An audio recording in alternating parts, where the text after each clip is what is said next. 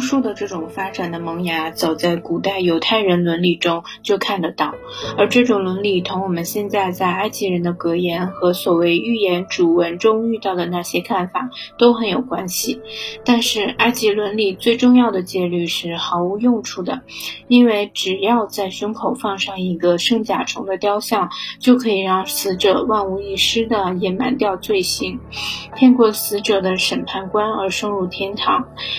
犹太教的伦理不懂这套骗人的诡计，基督教也是如此。在圣餐中，基督教固然把巫术升华为一种圣礼的形式，但是他并没有给他的信徒以埃及宗教所包含的那种逃避最后审判的手段。如果我们要研究一种宗教对生活的影响，我们就不能不对它的正式教义同它事实上也许是有违背教义本愿所规定的生前或死后的城市加以辨别。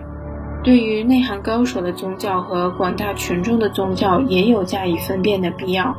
内涵高手的宗教对于日常生活只有作为一种模式的意义，它的要求极高，但是不能决定日常伦理。这两者之间的关系因宗教不同而不同。在天主教方面，就宗教学者所拥护的主张同作为福音会宗教会议会有的义务相提并论而言，他们是一致的。真正完全的基督教无意识僧侣，虽然也以某种适当方式的德行作为理想，但是并不以僧侣的生活方式要求于每一个人。这种结合的优点在于，伦理不是像在佛教中那样断然割裂的。僧侣伦理和群众伦理的分歧，无疑是使那些就宗教意义来说最有价值的人都出家去另建一个独立的社会。这种现象不单单以基督教为然。在宗教史上倒是屡见不鲜的，禁欲苦行主义就表明了这种现象。它是贯彻一种确定的、有规则的生活方式。曾经起了有力的影响，禁欲苦行主义始终是照这种意义发挥作用的。这样一种按禁欲苦行主义决定的有规则的生活方式，可能会产生巨大的成就。可就中国西藏的例子来加以说明，西藏似乎是被大自然罚作永久不毛之地，但是一个独身的禁欲苦行者的社会，却在拉萨完成了宏伟的建设。并且使传播佛教原理在这个地方达到了饱和的程度。在中世纪的西方也有这样一个类似的地方，在那个地方，僧侣过着合理的生活，是以有规则的方法，为了一个目标，也就是为来世而使用合理的方法去奋斗的第一批人。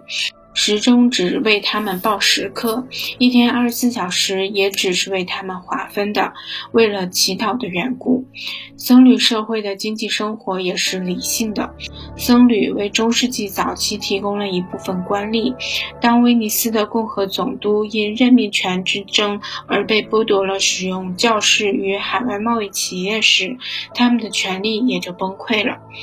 但是，理性的生活方式依然只是以僧侣界为限。方济各运动固然试图通过三节制把它推广到平民，但是忏悔所制度却是这种推广的一道障碍。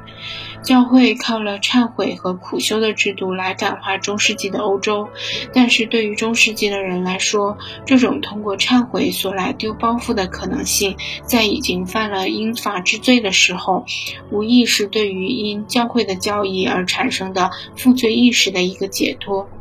有规则的生活方式的统一性和力量，事实上就这样被打破了。教会在他对人性的认识中，并没有计算到人有一个严密统一的伦理人格这一事实，而拘泥于这样一种看法，认为尽管有忏悔所和苦修的警告，而且不管多么强烈，他还会再度在道德上堕落。这就说，他的恩惠是公正者和不公正者一体均沾的。